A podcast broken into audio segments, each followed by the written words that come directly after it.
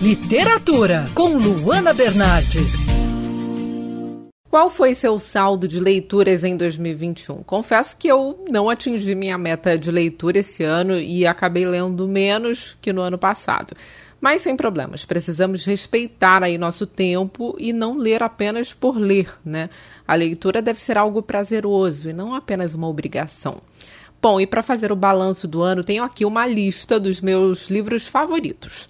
Separei quatro leituras que marcaram meu ano de 2021. Em primeiro lugar, o livro O Esplêndido e o Vil, do jornalista Eric Larson, publicado aqui no Brasil pela editora Intrínseca. Esse trabalho fala sobre a saga de Churchill durante o período da Blitz, na Inglaterra. Poucos livros sobre a Segunda Guerra Mundial conseguiram me oferecer uma visualização tão rica do conflito.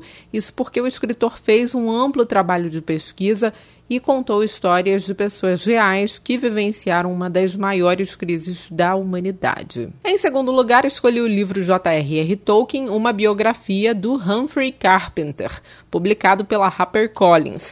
O livro é um trabalho completíssimo sobre a trajetória do criador do mundo de O Senhor dos Anéis.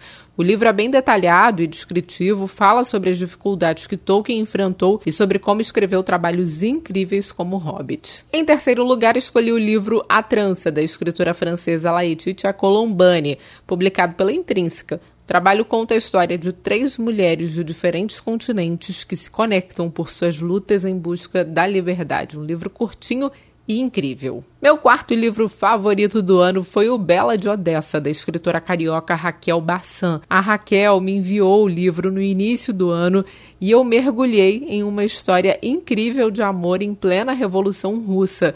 O romance histórico conta a saga de dois jovens durante o conturbado período na Rússia. O livro é dividido em narrativas de diferentes personagens e épocas, mas os principais são Bela e Mística, no início do século passado.